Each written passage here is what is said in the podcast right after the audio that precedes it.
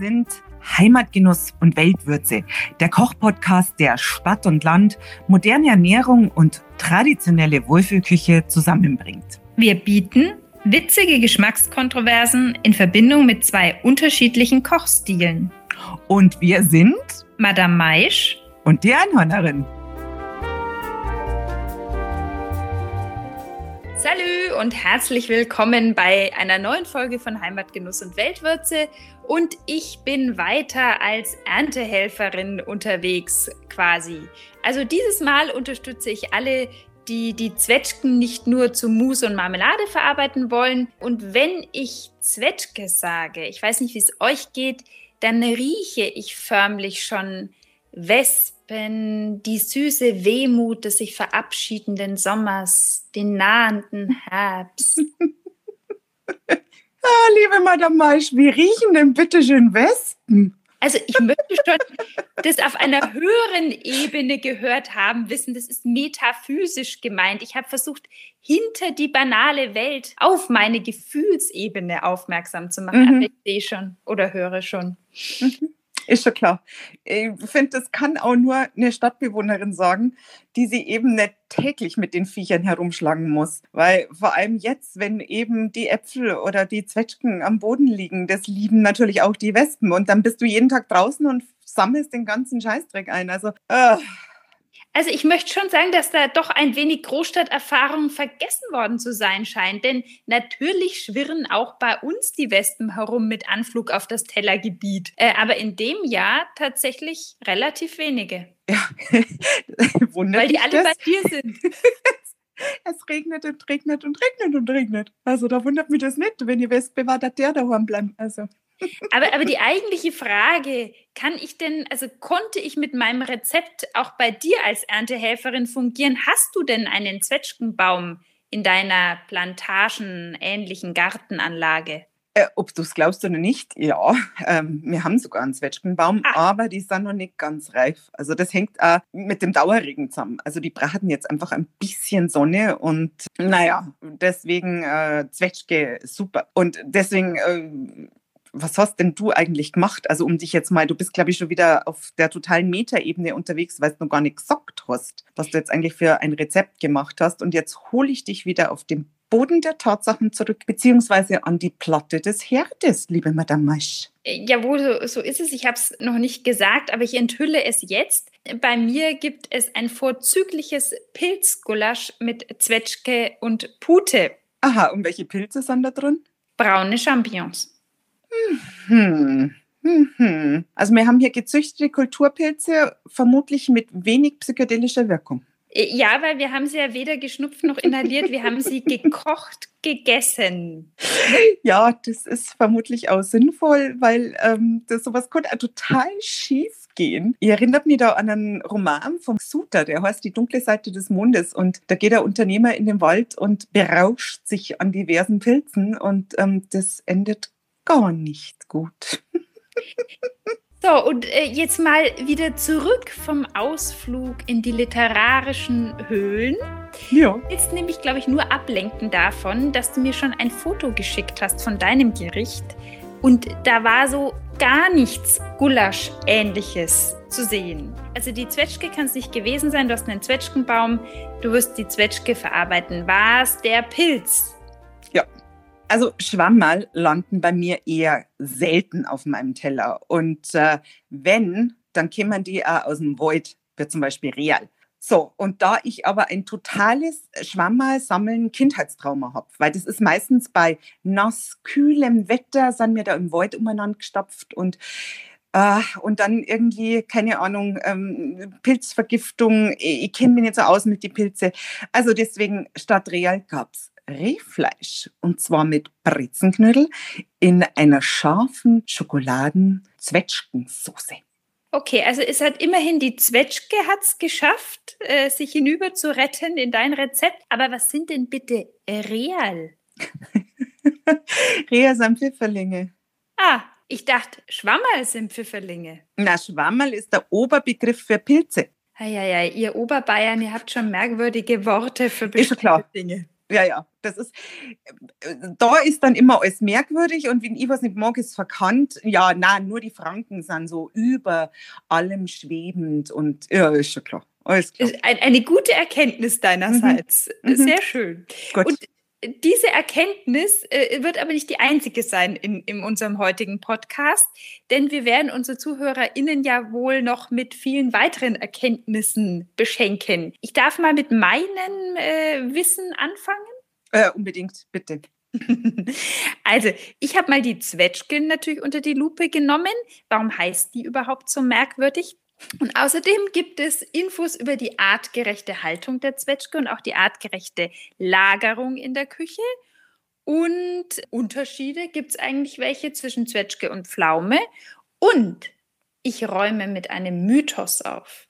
Und zwar dem Mythos vom nicht aufwärmen dürfen des Pilzgerichts. Mhm. Gut, was erwartet euch bei mir? Natürlich ist es die gelingensichere Zubereitung von einem Brezenknittel. Und dann habe ich auch noch ein bisschen was beizutragen. Was hat es denn mit dem süß-sauren in traditionellen Wohlfühlgerichten auf sich? Jawohl. Jetzt nur mal, by the way, bist du dir eigentlich sicher, dass du einen Zwetschgenbaum im Garten hast?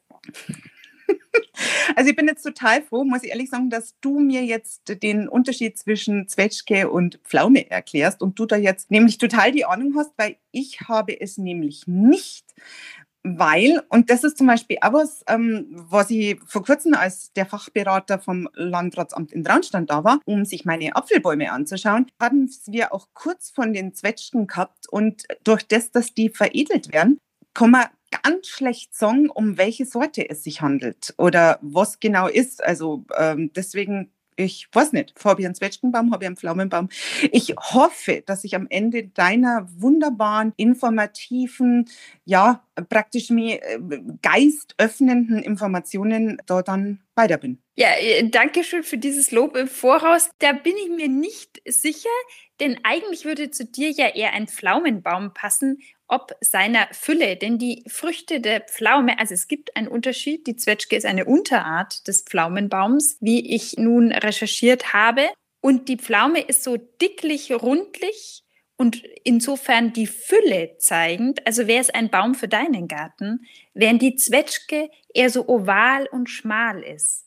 Und die Pflaume gibt es in mehreren Farben. Du kannst die blau oder auch gelb kaufen oder auch so rötlich. Die Zwetschge ist fast schon fränkisch-puristisch. Immer dieses blaue Violett und das Fruchtfleisch ist immer gelblich hell. Mhm. Ich glaube, ähm, im Garten ist es ein Pflaumenbaum und gekocht habe ich mit einer Zwetschge. Das ist ja fast schon bedauerlich, du Arme, dass du mit einer dünnen Zwetschge kochen musstest. Na, andersrum.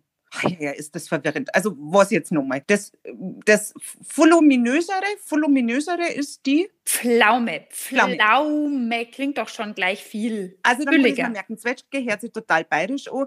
Also habe ich einen Zwetschgenbaum im Garten. Jawohl, ich habe einen Zwetschgenbaum, Zwetschge. Und gekocht habe ich mit einer Pflaume. So rum ist. Das passt ja wieder, hm. würde ich sagen. Hm. Also hm. Kann, man, kann man nichts dagegen sagen. Im Übrigen habe ich auch herausgefunden, und zwar unter größten Schwierigkeiten, ob die Zwetschge nun, ob du sie in einem etwas festeren Zustand kaufen kannst, weil sie bei Zimmertemperatur nachreift oder nicht. Denn da sind die Angaben im Internet äußerst unterschiedlich. Zum Teil sogar ein und dieselbe Homepage, bei verschiedenen Artikeln unterschiedliche Angaben. Deswegen habe ich den sicheren Weg gewählt, die Verbraucherzentrale Bayern. Und da hat mir die Expertin verraten, ja, Zwetschgen reifen nach. Du kannst, also darfst natürlich keine grünen Zwetschgen pflücken, die werden dann auch nicht mehr reif, aber etwas festere Zwetschgen reifen nochmal nach, werden süßer bei Zimmertemperatur. Und der Tipp für alle, die auch Äpfel mögen, wie du ja, einen Apfel daneben legen. Der strömt ja dieses Reifegas Ethylen aus und dann geht das Ganze noch flotter von der Zwetschge in dem Fall. Mhm. Das ist ein super Tipp, weil im Endeffekt sollte der Apfel, wenn man nicht will, dass Dinge weiterreifen oder der Apfel zerstört, auch schnell ähm, anderes ähm, Obst. Also deswegen den Apfel sehr gezielt einsetzen, wenn man in, in, bei Zimmertemperatur lagert. Ja.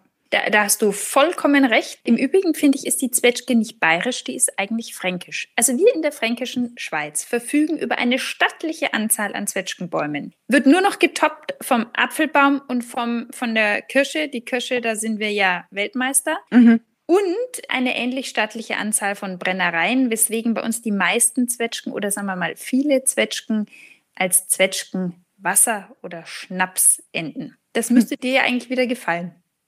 Ja, ja, absolut, absolut. Aber wolltest du jetzt nicht auch noch was über die Namensherkunft erzählen? Ja, darf ich das jetzt schon? Ich dachte, ich bekomme jetzt gleich eine Rüge, ähm, warum ich wieder mich so länglich verlustiere in Erzählungen äh, über Wissenswertes. Aber natürlich habe ich auch eine etymologische Zwetschgenrecherche angestrengt und habe nachgeguckt, woher dieser Name kommt, dieser doch wirklich sonderbare Name. Und auch da die Linguisten diskutieren, naja, heftig wäre zu viel gesagt, aber munter. Ich glaube, die Mainstream-Meinung geht folgendermaßen. Es muss wohl äh, zu sehr früher Zeit einen Pflaumenanbau und Handel in Syrien gegeben haben, genauer gesagt auch rund um Damaskus. Und Pflaumen aus Damaskus, Damascena als äh, lateinischer Begriff, über, da muss ich nachschauen, wie das genau heißt, folgende Wortwandlungen. Und zwar ging es über Himmel, Herrgott nochmal? Ja. Das, ja, ja, das ja. hat ja, halt ja. dauert. Das ist ja auch schon eine Zeit lang her, gell? Genau. Jetzt habe ich es. Über Davaskin und Twaskin ging es zur Zwetschge. Was, wie ich finde, schon mh, hm, sehr viel Fantasie bedarf, um diese sprachliche Reise nachzuvollziehen. Jedenfalls im 15. und 16. Jahrhundert war sie dann endlich geboren, die Zwetschge in unseren Gefilden. Aha. Und, und meine Tante hat mir erzählt, sie hat sogar in Redewendungen geschafft. Also es gibt wohl die Redewendung, ich habe meine sieben Zwetschgen noch beisammen. Und es soll so viel bedeuten, als ich bin noch ganz helle im Kopf. Mhm, das kenne ich ja. Ach komm. Ja, ja. Ich habe es nicht gekannt das ist wieder die, die, die, die, die Städterin. Klar, ich habe nur meine sieben Zwetschgen benannt, passt.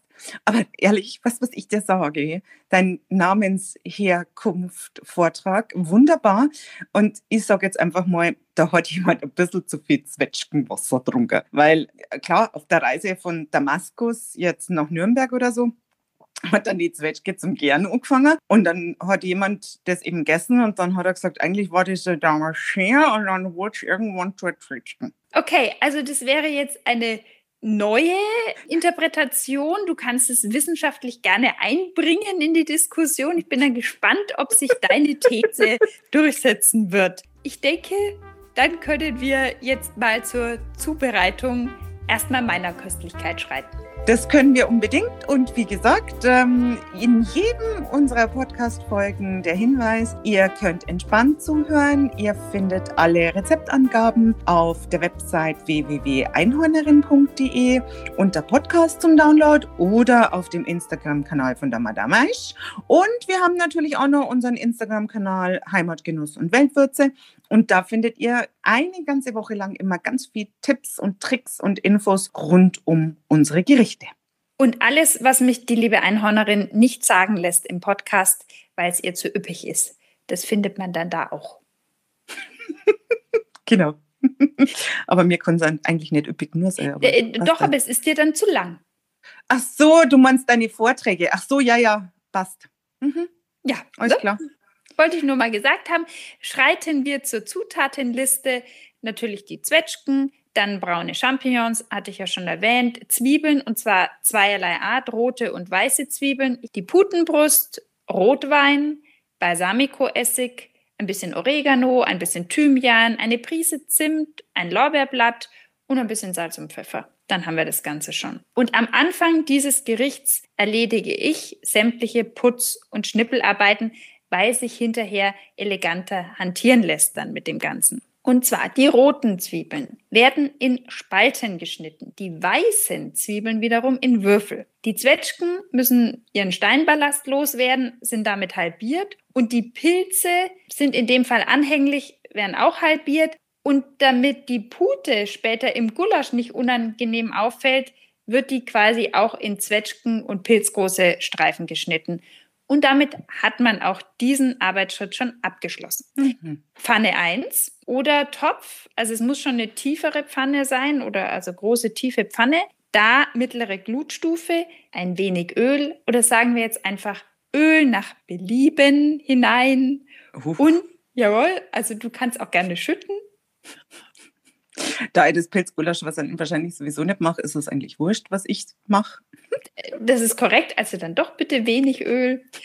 Und äh, da rein die roten Zwiebelspalten. Die sind nämlich für Pilz und Zwetschge gedacht. Diese roten Zwiebelspalten dürfen sich jetzt in diesem Öl ahlen und glasig werden und karamellig werden. Das kann durchaus zehn Minuten dauern, bevor der Schock folgt, nämlich der Essig. Aber wie das so oft ist, nach einem Wechselbad der Gefühle kommt dann quasi die Harmonie und es bekommt den Zwiebeln gar vorzüglich und die dürfen sich auch mit dem Essig nochmal anfreunden, also mindestens zehn Minuten auch wiederum. Und in dieser Zwischenzeit kommen die weißen Zwiebeln an die Reihe und die nächste Pfanne. Auch wieder etwas Öl, auch mittlere Glutstufe, weiße Zwiebeln, die sind eher von der flotten flinken Sorte. Die müssen nur ein bisschen angedünstet werden.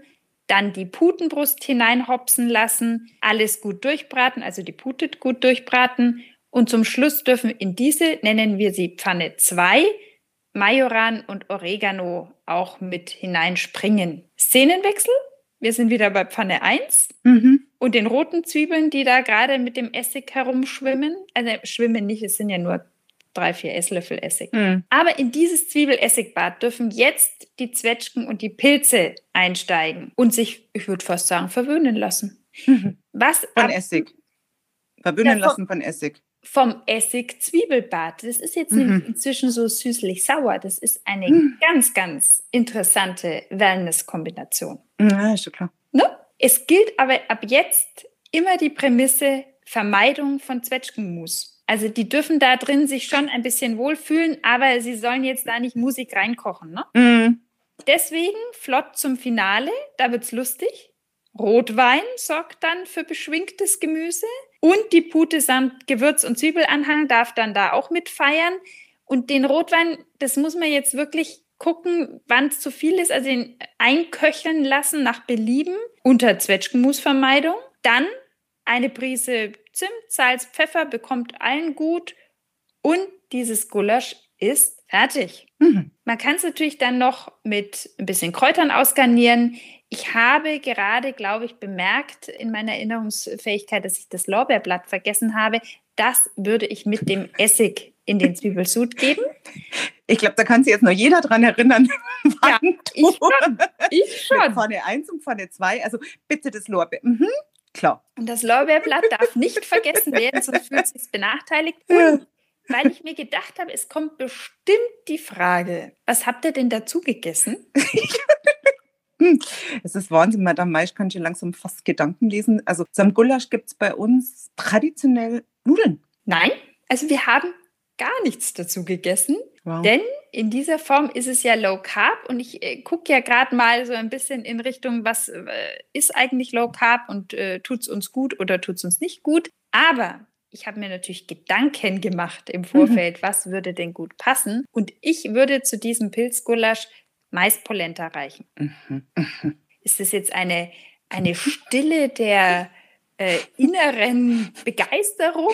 Ich habe jetzt gerade überlegt, ob es nicht auf deinen Low Carb Crepe passt. Mein Low Carb Crepe ist ja mit Cappuccino. Aber ich könnte den Cappuccino natürlich weglassen und äh, die Süße und könnte es als herzhaftes Low Carb Crepe machen. Zum Beispiel. Ja, ja das, auch ja. möglich. Ich bin, ich bin begeistert ob deiner Kreativität mein Gericht betreffend. Super. Das ist nur die Maispolenta, die hat mir jetzt halb jetzt die Schuhe ausgezogen, weil da kommt Krümel. Naja, gut, lassen wir das Thema.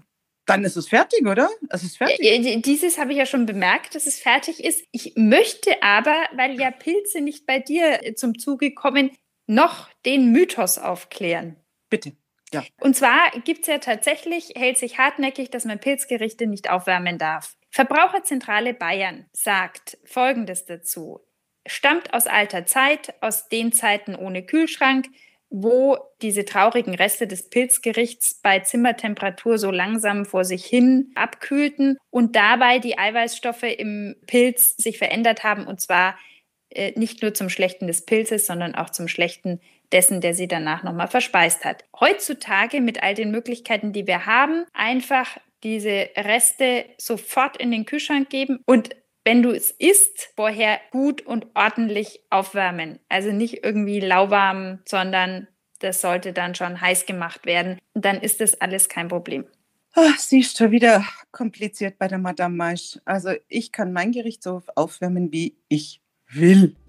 Naja, also ob es dann aber noch schmeckt, ist ja die zweite Frage. Wobei ich jetzt wirklich, also wie ein Flitzebogen gespannt bin auf deine Soße. Und ich würde sagen, die Brezenknödel, naja, die lasse ich mal so über mich ergehen. Aber die Soße, die interessiert mich. Ja, das ist einfach das Zusammenspiel von Chili, Schokolade und Süße der Zwetschge mit der Säure des Rotweins. Äh, die, die Soße ist echt sensationell und natürlich passt sie auch dann zu anderen Sachen. Aber mit Rehfleisch, ehrlich, und die Brezenknödel dazu. Ein sensationelles Gericht. Äh, der Andel hat gemeint, das ist ja schon fast äh, wie Weihnachten. Ja, so. Dann würde ich doch sagen, nachdem du die Brezenknödel jetzt mal so über dich ergehen lässt, fange doch einfach mal mit der Soße an. Oh, da bin ich sehr dafür. Genau, weil wenn dich schon mal was aus meinem Rezept interessiert, dann ähm, fange doch einfach mit der Zubereitung der scharfen Schokoladen-Zwetschgensoße an. Rehfleisch, haben wir schon gesagt, 500 Gramm ja, ist so eine Portion, da, die kann man essen, kann aber auch ein bisschen was übrig bleiben. Also, aber das, dass die eben, das Rehfleisch kehrt scharf angebraten und wenn es ein jüngeres Reh ist, nicht ganz so scharf, nein, habe ich jetzt gesagt, scharf. Ach, scharf ist nur von der Soße. Das Rehfleisch dezent anbraten, weil Reh ist ja meistens dann doch ein bisschen jünger und sonst geht euch das Fleisch kaputt. Also das war short. Also wirklich nur leicht anbraten und ihr braucht nämlich den Bratensatz für die, für die Soße später. Und das Stück, also wir hatten große Stücke, die habe ich dann bei äh, 150 Grad Unter- und Oberhitze in einer, äh, Bräter in, in den Ofen, ja, so für 30 Minuten oder so. Und in der Zeit kann man eben ganz gut die Soße zubereiten. Und zwar, ihr gebt kleingeschnittene Zwiebeln und Zwetschgen kleingeschnitten in die Pfanne mit dem Bratensatz und lasst es so ein bisschen vor sich hinschmurgeln. Und dann löscht ihr das Ganze mit einem Rotwein ab. Und dann wandert das Ganze ganz schnell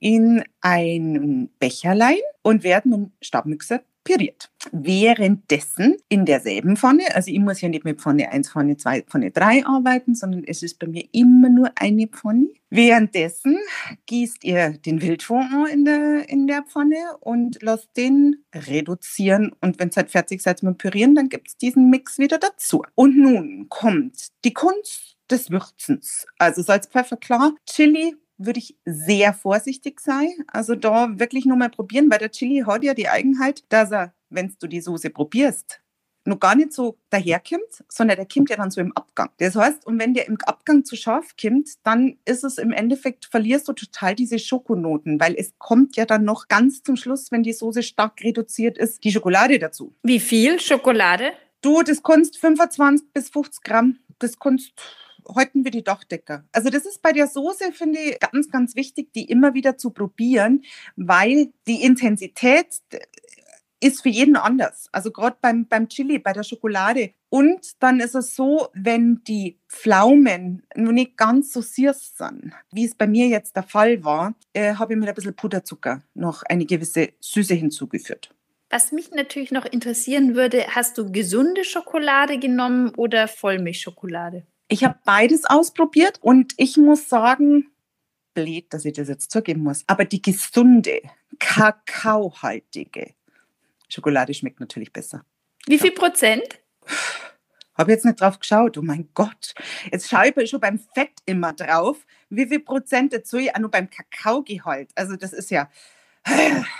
Ja, das ist wichtig. Der Monsieur Hack und ich haben erst äh, vor kurzem einen Test durchgeführt mit verschiedenen Zartbitterschokoladen, angehend von 70 Prozent bis 99 Prozent. Ehrlicherweise gesagt 99 Prozent, da brauche ich keine Schokolade mehr essen. Das, also ich gleich Kakaopulver essen. Da ist kein Fett ja. drin hat und gar nichts. Hm. Na doch, da ist, da, ist 100, da ist ganz viel Fett drin in der 99 Prozent aber die schmeckt halt so bitter. Also ich gebe zu, pff, da fehlt mir, da fehlt mir noch die dazugehörige Geschmacksknospe, die das gutiert. Da staubt es dann, wie beim, dann wie beim Magerquark.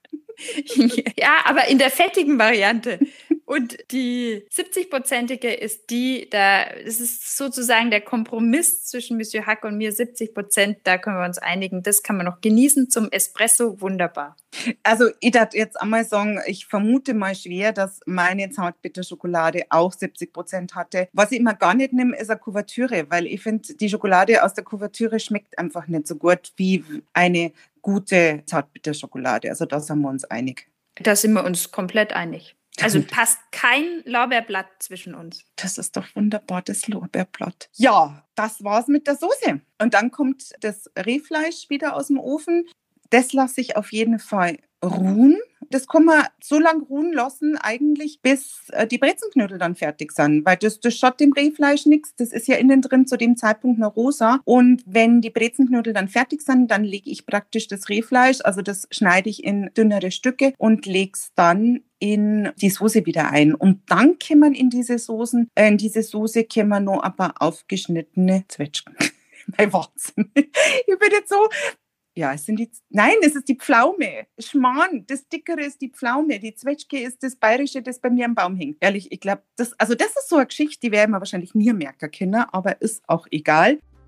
Ich würde, bevor ich jetzt mit den Brezenknödel ähm, um die Ecke komme, würde ich eigentlich auch gern was noch zur Historie sagen. Warum im Endeffekt es in der bayerischen Wohlfühlküche, in der traditionellen Wohlfühlküche, doch einige Gerichte gibt, die so sauer sind. Und da hat einer mal, das ist ein Ethnologe, der Marin Trenk, hat untersucht, welche Essgewohnheiten wir haben und wie die am Wandel unterliegen. Und ähm, da gibt's, steht in dem Buch, das heißt Döner Hawaii, steht eine, eine Anekdote. Und zwar, dass der Altbundeskanzler Helmut Kohl, der war auf einer Reise in China und wollte ein süß-saures Gericht.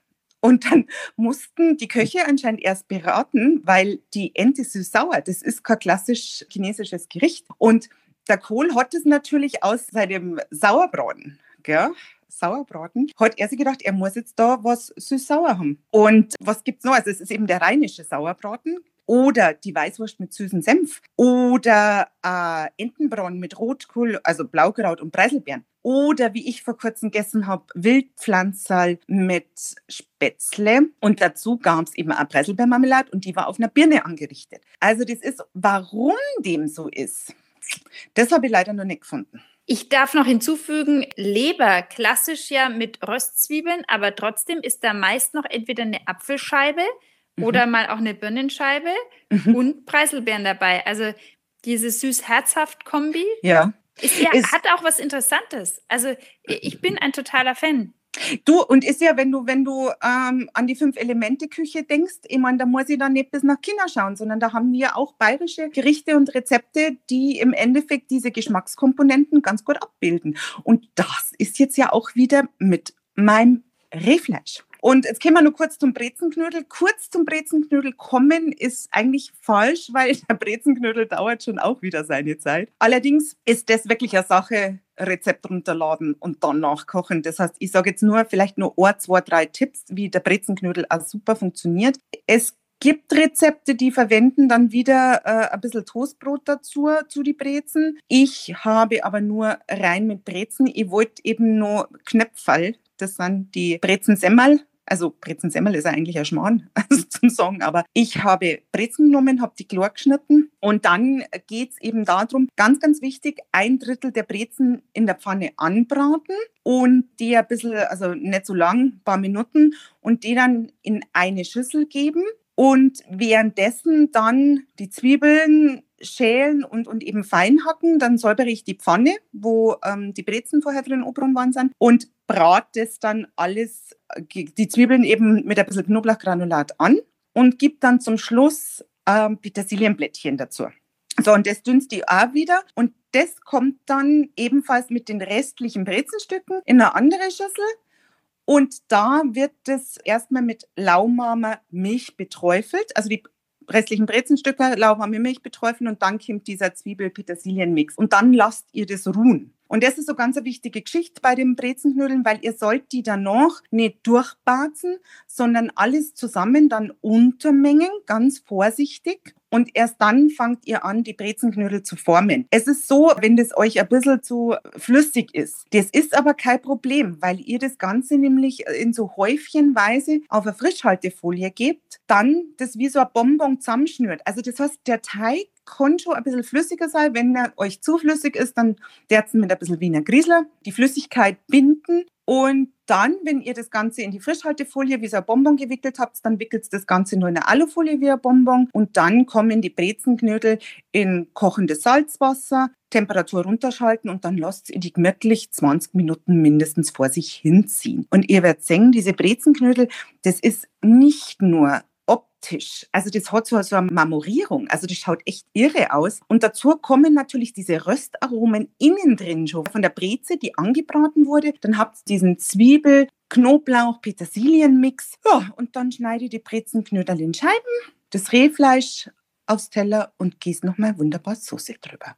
Ich glaube, was mich an diesen Brezenknödeln oder was mich abhält, dass ich jemals Brezenknödel anfertigen werde, ist, ich war ja über Jahrzehnte eine exzessive Brezenkonsumentin. Mhm. Da sind aber nie welche übrig geblieben. Also hätte ich da schon keine Brezenknödel machen können, weil ich die immer alle verspeist habe. Und jetzt esse ich keine mehr, Jetzt mache ich erst recht keine Brezenknödel. Das ist, glaube ich, mein persönliches Los, was diese Brezenknödel betrifft. Und so wie du es erzählst, klingt es, als ob es ausschaut wie weißer Pressack. Interessanter Vergleich, aber durch das, dass kein Pressack ist. Aber ja, ja, kannst nicht so unrecht haben. Oh, Messer muss man fast mal vergleichen. Ja, also wie gesagt, schaut echt toll aus und ich finde diese mal das Ganze in Scheiben auf dem Teller zu haben, das schaut wirklich hübsch aus. Also wie gesagt, geht's auf Instagram Heimatgenuss und Weltwürze, da findet ihr ein Foto von diesem wunderbaren, sensationellen, fantastischen und dann natürlich zum Essen dazu ein Rotwein. Ist klar, gell?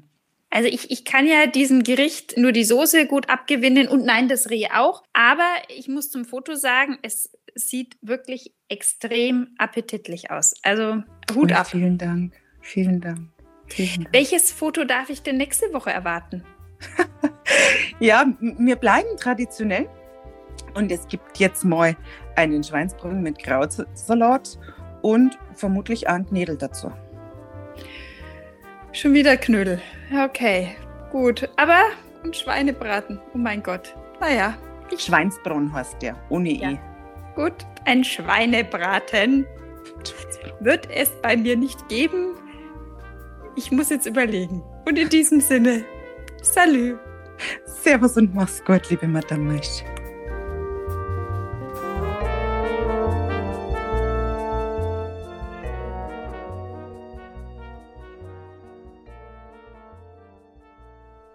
Was gibt es denn bei euch eigentlich zum Mittagessen? Tatsächlich haben wir noch Äpfel und äh, wir haben noch Tomaten und deswegen wird es nochmal das Apfel-Tomaten-Carpaccio geben. Mhm. Diesmal aber nur als Vorspeise und äh, es wird dann noch etwas geben, was ich noch nicht weiß, was es ist.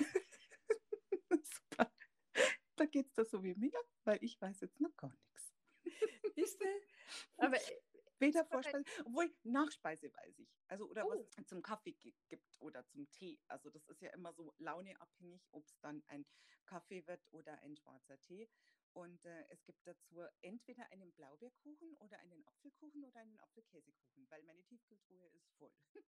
Voller Kuchen, eine, eine gut kuchengefüllte Tiefkühltruhe. Ja.